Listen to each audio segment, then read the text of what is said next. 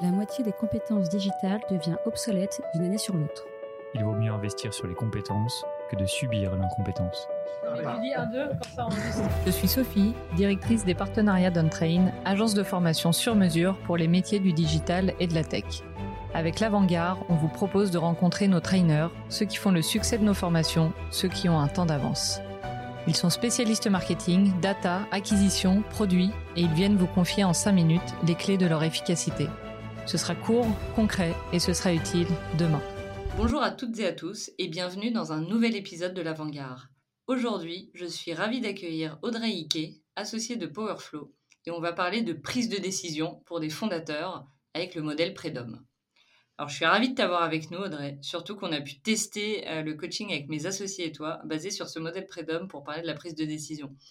Avant de rentrer dans le vif du sujet, est-ce que tu pourrais te présenter rapidement et nous parler de Powerflow? Bah ouais, avec plaisir. Donc euh, moi c'est Audrey, je suis associée dans un, un, cabinet qui accompagne des entrepreneurs et des dirigeants. Et donc notre métier, avec euh, mes deux associés qui sont aussi, euh, qui sont aussi coachs, bah, c'est de faciliter euh, la relation entre les associés, la place du dirigeant quand il a des décisions stratégiques à prendre, et de faire en sorte que le comité de direction ou le COMEX, en fonction des, entreprises, bah, fonctionne bien et qu'il y ait des bons leviers de collaboration entre les personnes. Ma première question, elle est assez simple, mais selon toi, pourquoi on va avoir besoin d'un modèle pour arriver à prendre des décisions? Ce qui peut paraître euh, intuitivement assez simple. Ouais, ça peut paraître très simple de prendre des décisions.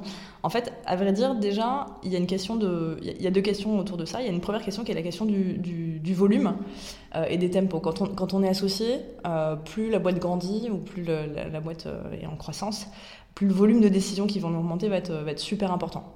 donc, il y a un enjeu de comment je prends des décisions qui sont à la fois éclairées, efficaces et qui couvre euh, l'ensemble des, des, critères qui vont permettre à ma boîte de bien fonctionner. Euh, et il y a aussi une question de, de, euh, de décision stratégique, c'est-à-dire qu'il y a aussi des moments clés où la décision devient hyper critique. Euh, et c'est des moments dans lesquels il bah, ne faut pas se louper. Quoi. Et donc quand il y a des pivots, quand il y a des, des leviers de structuration.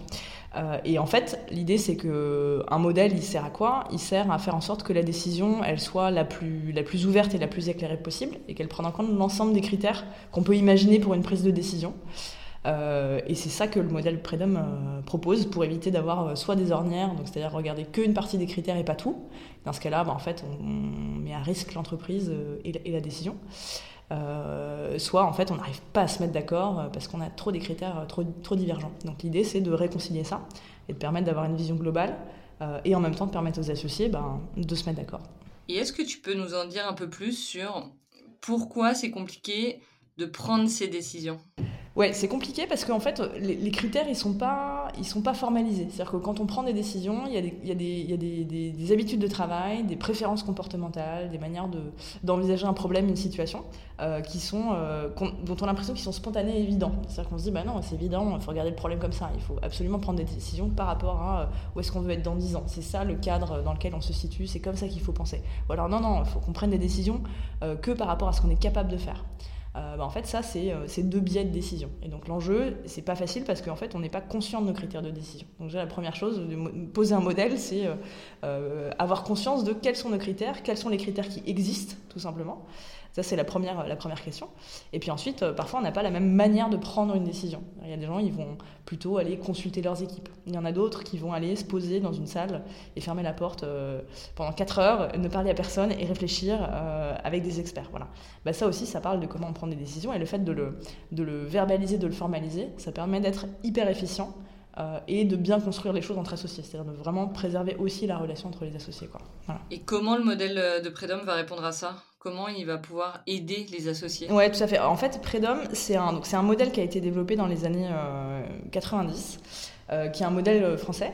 Euh, qui est assez euh, pragmatique et très détaillé, très nuancé, contrairement à parfois d'autres modèles euh, du, monde anglo-saxon qui ont tendance à, être un peu simplificateurs. Euh, il, a, la vertu, en fait, Prédom, d'être, de, clarifier ses critères et ses modalités de décision en disant que c'est nos préférences comportementales au travail. Donc concrètement, c'est pas une question de compétence, c'est juste une question de manière de regarder des situations il est hyper euh, ce que j'aime moi dans ce modèle et comment Prédom répond c'est que il est hyper euh, hyper clair. En fait quand on comprend ces différents critères et ces différentes dimensions tout d'un coup on se dit ah ok ben en fait je comprends très très bien pourquoi on ne fonctionne pas de la même manière au travail? Pourquoi, en fait, la décision qu'on est en train de prendre, on n'arrive pas à se mettre d'accord? Donc déjà, il, a cette vertu-là. Ensuite, il est assez fin et granulaire, c'est-à-dire que tout le monde s'y retrouve. il y a huit dimensions et, l'idée, c'est qu'on est on est euh, un peu de toutes ces dimensions, mais, mais après, euh, on, a des préférences plus ou moins marquées, euh, et ça permet de les éclairer, et surtout, après, de se dire, OK, bah, de construire des décisions à partir de ça, en disant, est-ce que j'ai j'ai été sollicité l'ensemble des critères? Pour prendre cette décision pour mon business D'accord. Et c'est quoi les huit dimensions? Euh, pour, pour, euh, pour, pour, simplifier, il y, en a quatre, et puis après je vais, je vais zoomer un petit peu. Euh, la, première grande dimension, euh, c'est la dimension qu'on appelle cortex droit dans, dans le modèle Predom, donc c'est la dimension qui va s'intéresser plutôt à la vision et à la stratégie. Euh, donc euh, ça, cette, dimension, en fait, elle va s'intéresser euh, au sens. En gros, qu'est-ce qui remet les choses en perspective Donc en gros, c'est quoi la ligne directrice dans laquelle on s'oriente C'est quoi la, comment cette décision-là s'inscrit dans la stratégie globale Et où est-ce qu'on va, est-ce va être dans 10 ans Voilà. Ça, c'est un premier, un premier critère, le critère qu'on appelle concevoir, c'est-à-dire qui est orienté vers la stratégie et la vision à 5-10 ans, vraiment dans, un temps, dans un temps long. Euh, ça, c'est un premier critère. Euh, le deuxième critère, toujours orienté vers la stratégie, c'est euh, ben, qu'est-ce qu'on peut ouvrir comme sujet? C'est-à-dire comment on peut être innovant, novateur, qu'est-ce qui a jamais été fait, comment on peut faire bouger les lignes sur ce sujet? et là, l'idée, c'est que la, prise de décision, elle va être faite sur la base de bah, comment on peut être dynamique, original, contourner les contraintes, innover et donner de l'élan à la décision. Donc ça, c'est une première famille qui est vraiment orientée vers, vers la stratégie. La deuxième famille, qu'on appelle euh, la famille cortex gauche, euh, c'est une famille qui est plus orientée vers euh, des critères qui sont plutôt logico-déductifs et basés sur l'expertise, en fait. Le premier, c'est raisonner. Donc concrètement, c'est quoi l'approche la plus rationnelle, la plus logique par, rapport, à ce qu'on connaît de la situation. Donc c'est une prise de décision où je vais aller collecter des informations, solliciter des experts et construire un raisonnement en mode logique pour prendre une décision qui est cohérente.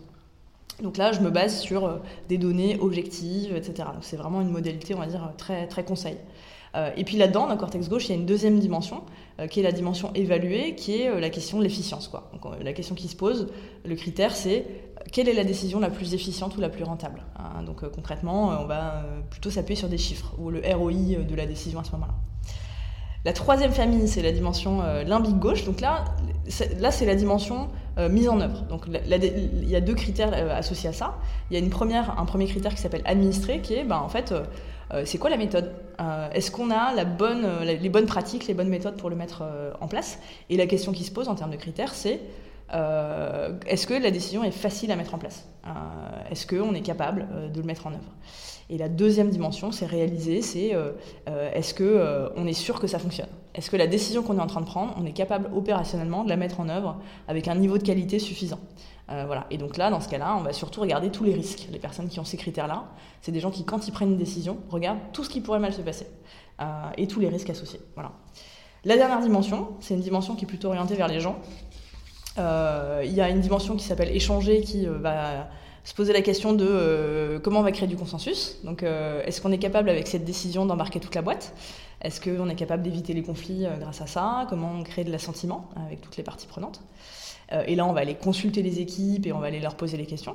Et la dernière, dernier critère de décision qui est plutôt introspectif et individuel, euh, c'est ben, comment je fais pour me sentir bien euh, avec cette décision. Donc, est-ce que je suis en accord avec mes valeurs? Est-ce que je me sens aligné euh, Et là, je vais me poser la question de comment je me sens quoi, à, travers, à travers cette décision. Voilà les, les, huit, les huit dimensions et les quatre familles.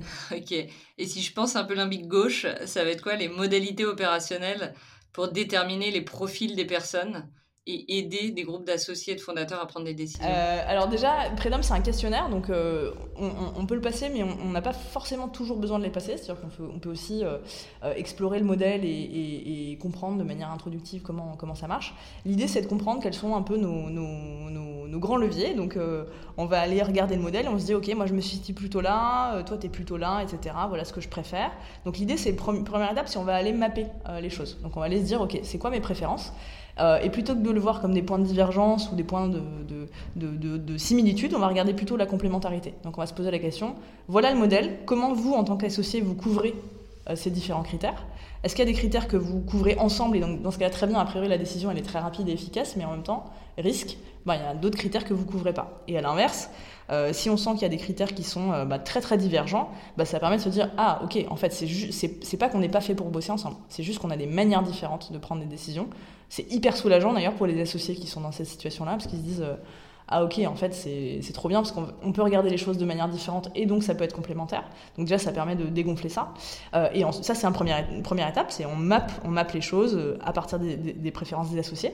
Et ensuite c'est comment on prend des décisions. Et donc là c'est ben, en fait euh, les moments clés où il y a des décisions qui sont prises des réunions comex des réunions associées etc ben, en fait on va aller consulter ce modèle en se disant ben voilà comment je prends des décisions quelles sont mes modalités mais aussi est-ce qu'on a consulté tous les critères qu'est-ce qu'on couvre qu'est-ce qu'on couvre pas et après on peut décider de ne pas tout couvrir euh, sciemment, mais au moins on, est, euh, on prend une décision qui est un peu plus éclairée euh, pour le business et pour la société. Et surtout, en tant qu'associé, l'enjeu c'est aussi d'embarquer toutes les équipes. Et si on a bien couvert les différentes dimensions et les différents critères de la décision, on est si capable de manière beaucoup plus efficiente de briefer une équipe après et d'aller les embarquer, quelle que soit la décision qui a été prise. Merci beaucoup Audrey pour toutes tes lumières. Est-ce que tu as une dernière chose à ajouter sur ce modèle-là? Bah, c'est un... Moi, ce que... juste une dernière chose à ajouter, c'est que c'est un modèle qui est assez, euh, qui est assez confidentiel, qui, qui, de mon point de vue, mérite euh, quand même d'être euh, d'être plus, plus connu et, qui est, et qui est surtout très, très pragmatique et, applicable pour les équipes. Donc, moi, je l'affectionne beaucoup. Donc, j'invite juste les personnes qui s'y intéressent ou que ça aurait intéressé à aller, aller creuser ça. Il y a des ressources sur Internet pour aller comprendre et connaître ça. Eh bien, n'hésitez pas à contacter directement Audrey si vous voulez creuser le modèle Prédom. Merci beaucoup et à très vite pour un nouvel épisode de l'Avant-Garde.